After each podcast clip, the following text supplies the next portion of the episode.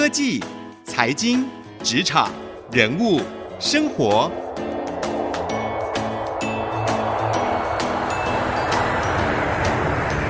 创意领航家。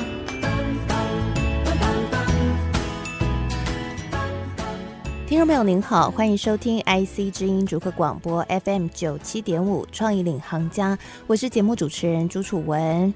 美国在十一月即将要进行总统大选了，那很多人都说，可能是因为川普这个总统大选，希望可以赢得更多的选票，或者是要抢版面的关系啊。不管如何，最近呢，他对中国的这个中美贸易战。打的是越来越激烈。最近呢，最受到大家关注的就是华为的禁令在十五号生效了。这个禁令一生效之后，如同我们在前几集节目有跟各位来分析的，华为将没有办法再从美方那里拿到生产的设备，而同时呢，这个中芯国际。美国传出说也会将它列入黑名单，可能也会让华为没有退路。而这件事情也让中美贸易战可以说是燃烧到了高峰哦。而未来呢，中美贸易战到底会怎么样的来发展呢？难道中国想要自制半导体的这一条路就会断了吗？还是其实中国在背后已经有了一些新的方法？未来这一块会怎么发展？今天这一个非常热门的新闻话题啊，我们为您邀请到同样也是一位非常热门的半导体的专家杨瑞林专家来到我们的节目当中来分析。呃、欢迎瑞林哥，楚文好，各位听众朋友大家好，很荣幸有邀请到瑞林哥来到我们节目。或许大家常常呢都会看到在新闻报道上面，那瑞林哥常常会在分析这些科技新闻的一些走势啊、趋势看法，或者在电视节目上面。那今天呢，瑞林哥就来到我们的广播节目当中。当中跟我们聊聊这一个啊，最近让很多人头痛，或是很多人很欣喜的这一个话题哦。不会了，我想听众可能大部分都忙翻了，过去半年都忙翻了。对对对，因为听说这个华为禁令一生效，马上转单就转到台厂。对，不管是呃研发的头、sales 的头哈，或者上市柜的一些公司的 chairman 啊等等，就会聊，他们也一堆雾水。他说：“哎，瑞临啊，真的很奇怪，现在三月哈，你看有疫情。”我们的订单都爆满，我完全没有赶啊！大家都觉得很奇怪，就很有趣耶。爆满是来自于哪个部分？不好讲的，就是订单接不完。嗯、但是现在都知道很多的情况，就从三月不止，包括 work from home 啊，然后突然以为经济会大跌啊，以为很多事情会 slow 啊，就发现你看那时候 PC 越卖越好，对不对？伺服器越来越好，那时候不知道什么原因，只知道哎，疫情都已经那么严重。然后又开始扩大到欧盟，但是我们现在大家就就知道很多 justify 那个原因嘛，或者真的找到原因。我觉得很重要的一点哈，就是这个过程当中，当然台湾一直在做很多调整嘛，当然知道那个潜在的地缘政经的一些挑战，嗯，一些课题，嗯，我们其实都在做调整。但是实际上来讲，真的，我觉得台湾真的还蛮乐观的，看一路走到现在了。嗯，上半年我觉得，哎，真的是天佑台湾。嗯、对，没错，天佑台湾，天佑台湾，很开心这件事情。不过呢，其实我们也想要来聊一下，那接下来会怎么走哦？因为我们看到，其实最近又传出说，美国要把中芯国际列为黑名单。对。那在半导体产业，大家都知道，中芯国际是全球第五大的半导体的这个晶圆。代工厂嘛，哈，那它也是中国唯一一家的晶圆代工厂。那之前华为被唯二为三了，它真的是那它算比较比较可以上得了台面的嘛，真的可以做出晶片。华虹集团就就小得多。对，虽然它的这个制程能力跟台积电真的是落差非常大，也输联电啊，但是起码它还是一个还 OK 的晶圆代工厂。OK 了，OK OK。对对，之前呢，华为本来是想要透过联发科，然后就可以这样做晶片呐，哈，我们都知道在新闻上写的 新闻上。然后现在新闻上大家就讨论说，哎，结果啊被禁了哈，完全被禁了。这联发科就就没有办法来用这样的方式，华为没办法这样绕道可以拿到晶片了。那现在呢，华为就有传出说，哎，希望可以靠这个中国的部分，可以自己中芯可能就是他的一个下一个救星啊。虽然不知道他的晶片是不是个人可以做出来，但现在美国直接。断了他的后路，哎，所以这件事情之后会怎么发展？华为真的会没有路可以走，然后中国的半导体就卡在那里了吗？那我们台湾会受到什么影响？还是不干我们的事？这 个没有没有，当然我们间接还是要关注这个长期的发展了。我先不谈各自在这方面，包括台湾，我们可以有什么作为，或者美国或中国，但我至少把那个 picture 半导体产业发展轮廓吧 framework 我大概讲一讲。现在全球的半导体产业，嗯，如果大体上哈硬是要切割一切为二的话，大概九成二啦。或九成哈，大概都是 silicon base 矽基的，就是我们台湾非常了解的一块矽基的。嗯，在细晶圆上面相关的一些 process fabrication design 哈等等，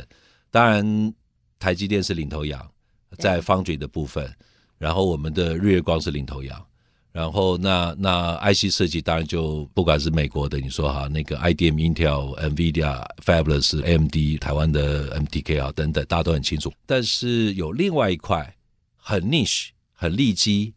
但是看起来未来越来越重要，它也是半导体产业的一环，就是 Compound Semiconductor 化合物半导体。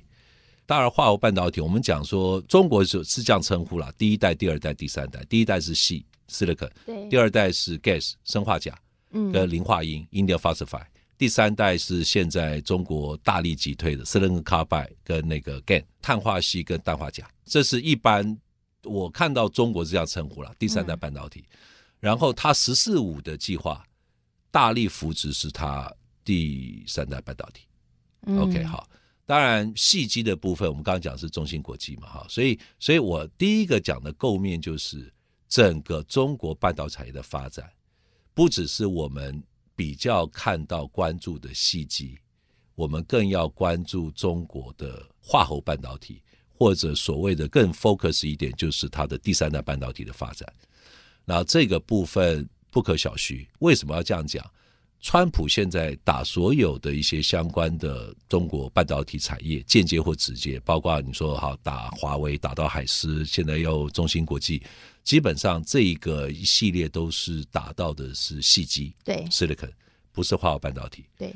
那细基的设备是美国，没错啊，Applied Material、Lam 啊，Lam Research 啊，大家很熟的。化合物半导体的设备不在美国，在哪里？欧洲。欧洲还有哪哪一间呢？哦，很多，啊，就是我就想说，大家我们不会特别去留意这一块，都在看细机啊，所有媒体都在报告细机啊，有啦，特别只报国际国际半导体展那个 Semicon Taiwan 今年就有一区是在讨论，所以我说半导体产业要全面来看，嗯，而且以后细机跟化合物半导体很多的一些不同的元件会做整合。这个整合的事情，现在全世界有两三年、三四年了，叫细光子 （Silicon Photonics）。嗯，那我要讲的是说，其实化半导体是很重要的，美国卡不了。那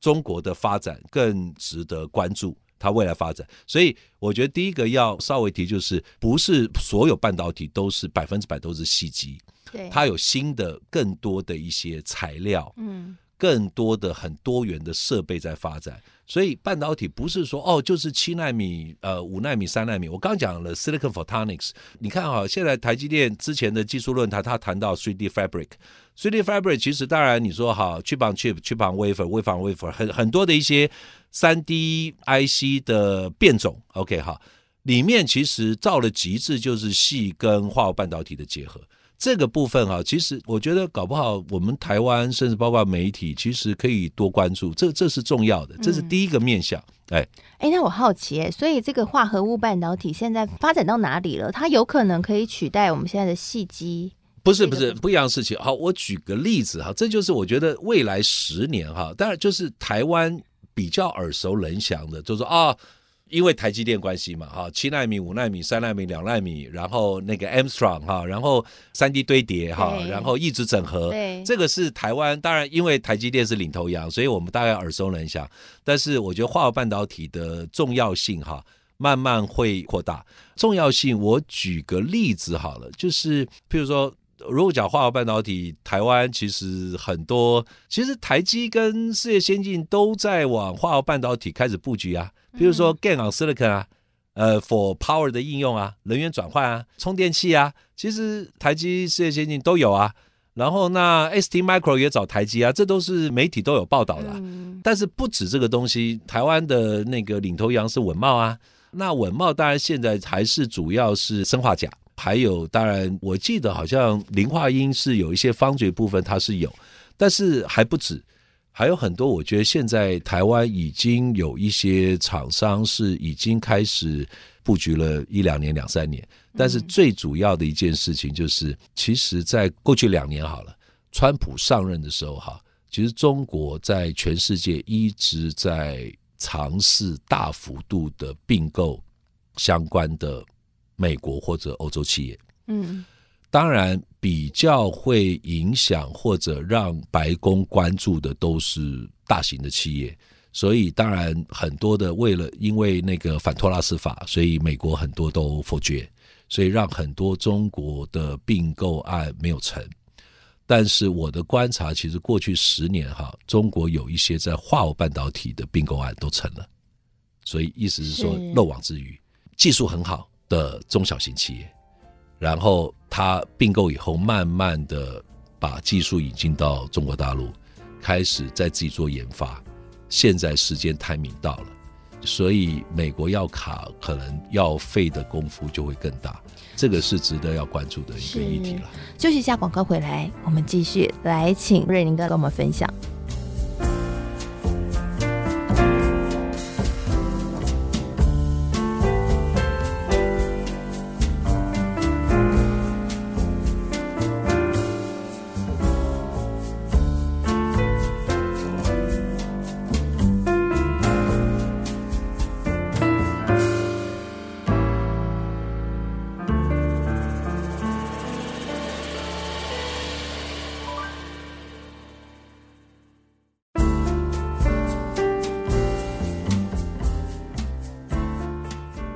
回到创意领航家，我是节目主持人朱楚文。所以瑞林哥的意思是指说，化合物半导体现在有可能变成中国一种破坏式创新、重新改写市场规则的一条活路。我不排斥哦，我觉得是有那一一点点的可能。那技术已经成熟了吗？它有可能呃一直会在发展，运用化合物半导体做手机晶片是可以的。这这会一直发展，所以这是第一个构面。这个构面是我们一般台湾比较少，尤其是媒体比较呃少去看到整个台湾。其实有报一些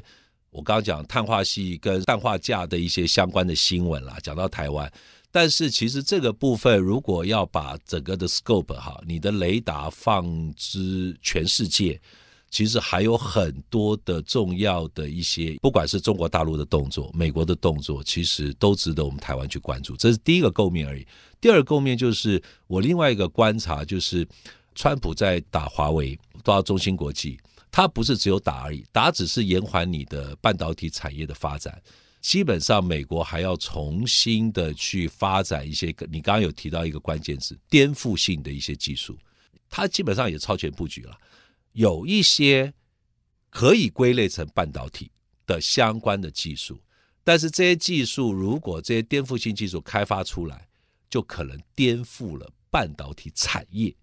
现在的产业它可能用的是大家比较耳熟能详的技术，但是等到美国要开发一些新的半导体的技术，包括了元件的结构，包括了 EDA 工具的一些颠覆。包括了一些，刚刚我们讲抑制整合，抑制整合里面也会有一些可能会有一些颠覆性的技术。这个技术不只是包括了材料，全新的材料，是，然后再来就是很多新的设备会发展出来。如果一旦被美国也搞成了，哇，那就很有趣了。很有趣是说，在矽基的部分，中国一再急起直追嘛，好，他自己也在加大力度，在强化他的科研。但搞不好啊，走走走以后就发现哇，产业结构都被老美又改了，我只能攻击我内需市场。有点像现在的五 G 吗？华为在五 G 上面发展的很快，对，就美国现在要加速六 G 嘛，哈，类类似这样概 念，类似很像哦，真的很像哦。那我刚刚讲，你说六 G 对不对？我最近还看到一个文章，我觉得写的也算中肯。以六 G 来讲，大概分成所谓的三类了。不要讲说啊，什么又不是五 G 的什么十倍啊，然后速度十倍啊，然后那个频宽那个十倍啊，whatever。但最主要就是它所用到技术了。第一个当然就是现在五 G 是到毫米波嘛，以后六 G 有一种说法就是到兆赫波。OK，有人讲太赫兹啦，那太赫兹是呃那个中国那边的称呼，我们这边讲兆赫波 （terahertz），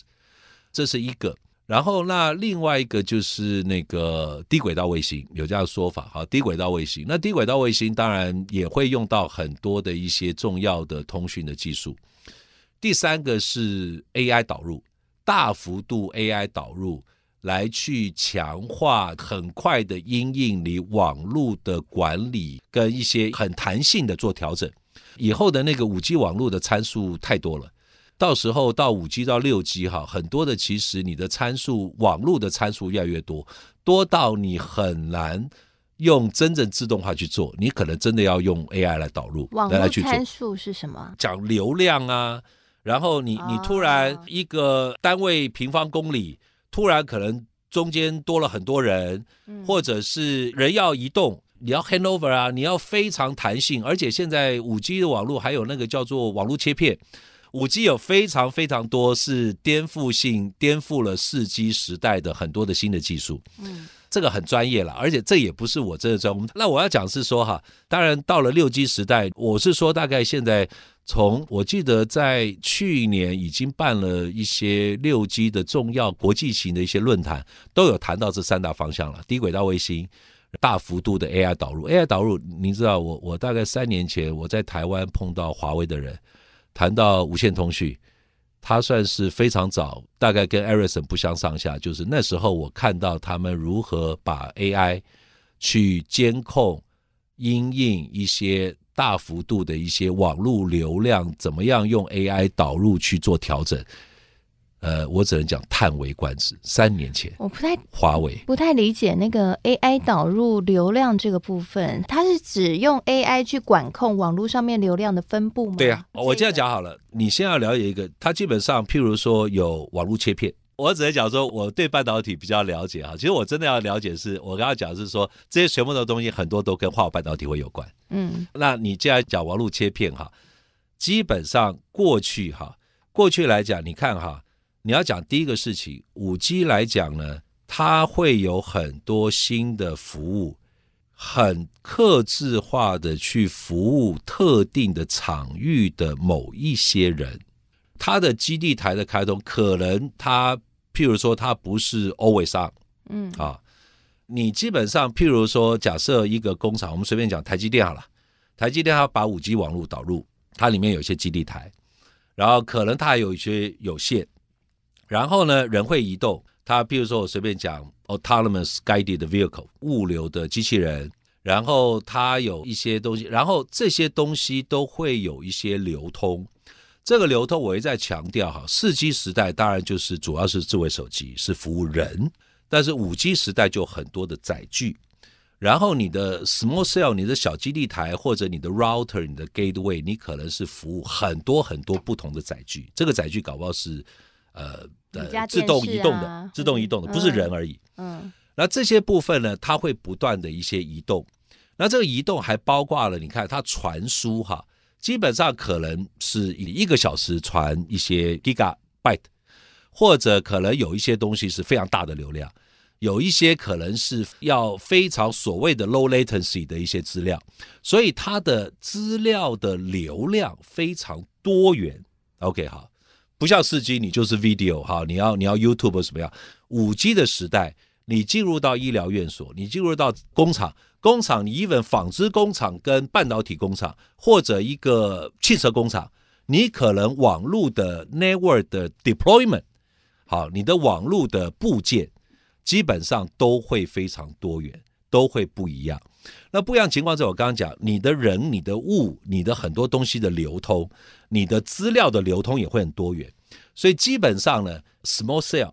或者你可能 router 跟或者说 gateway，你就不是固定的只做一些动作，你就要有 AI 去导引你。今天呢，你突然可能你可能做协理的事情，哪哪一天哈，你可能突然你周围哈，你你找不到一些助理可以做，你自己协理，你可能你譬如说你校长要偶尔要先撞钟，然后突然呢，可能本来撞钟的突然可以卸下其他的 loading，你就可以来支援，它非常 dynamic。然后你的网络哈可以不断的做弹性的调整，它就好像如果实体来讲，我们讲无人机好了，无人机，你看啊，不是很多人用无人机去，好像那个什么，Ears Eve 哈，你说啊，那无人机不是可以摆很多的图像吗？你的那个基地台哈，就好像无人机可以不断的做调整，它其实是一个很 virtual 的一些网络的一个概念，它不是固定，无人机不是固定在那边，它可以不断的飞，可以做不断的调整，然后无人机跟无人机之间要不断的做沟通，OK，这些部分其实都是跟哈未来的五 G 非常 dynamic、非常 flexible 去做一些调整，这些部分哈就会牵扯到很多很多不同的技术。很多很多不同技术，而且我必须要强调，现在五 G 所有的很有一些标准还没有 fix，还没有 fix，还要再发展。然后五 G 跟六 G 还要做借接，所以这些东西哈，其实就有很多其实新的一些商机了。台湾都在关注，你看今天那么多的议题。我都不晓得今天那个听众会不会听得雾煞煞。不会啦，我来帮大家总结一下啊。今天很开心可以邀请到真的在产业界就是知识含量非常深入，而且呢非常关注这个议题，也可以很近距离的跟这些高层啊，然后就可以获得第一手消息的瑞林哥来跟我们分享哦。那总结刚刚瑞林哥所说的，其实就回到我们的主轴，就是在中美贸易战现在打到这个华为禁令，那其他会打华为，也跟这个华为在五 G 上面发展很快，可能比美国还要。快有关系？那美国现在到底两边谁会赢呢？刚刚瑞林哥就提出了一个很大的见解哦，就是说，即便这个中芯国际可能被列入黑名单，但是化合物半导体，中国在这方面已经布局非常快了，它可能会是一个中国弯道超车的一条捷径，所以要看美国怎么接招了。但美国也不是省油的灯，因为美国现在呢，从六 G。直接借接，要让这个华为在五 G 上领先的地位，可能就会被翻转。那美国它也可能改写整个半导体产业的游戏规则，所以两边的竞争可能还有戏看哦。所以台湾商机就无限，台湾商机就无限。我们夹在中间了，我们就要赶快去。刚刚给大家很多的 keyword，就化合物半导体了哈，还有刚刚这个节目当中一直整合，一直整合啊，赵赫波，对对对对，等等的这些哦。所以听众朋友，如果你的工作在半导体产业，有相关的话，你可以去继续的去 follow 这些关键字，这些关键的科技。如果呢，有人刻意的经过什么样的一些管道，想要挖各位哈，请各位好好的深思。一定要留在台湾，因为台湾有太好的商机等着各位，有太好的舞台也等着各位，请各位好好的哎，enjoy 未来十年、二十年台湾的整个经济跟产业的大爆发跟大发展。好，瑞霖哥非常非常的乐观哦，那可能也会是我们所有听众朋友，如果你在主客工作，都会是你的机会，但是在中美的对战之间，要自己想好自己的位置在哪里了。谢谢您收听今天的创意领航家，那我们现在每一集的节目内容。也都会同步放到 Podcast 和 Spotify 上面，欢迎各位可以搜寻“创意领航家”，就可以随选随听喽。同时，在今天的节目结束之后呢，我也会将今天的采访内容写成采访笔记。里面会放入我的一些新的感想，还有刚刚瑞林哥所说的这些重点的内容，来让大家可以继续的回味和讨论一下。欢迎可以上网搜寻我的粉丝团“财经主播主持人朱楚文”，就可以看得到了。欢迎来与我交流，也谢谢瑞林哥今天来到我们节目当中。谢谢楚文，谢谢大家，谢谢，所有听众朋友，我们下次再会喽，拜拜。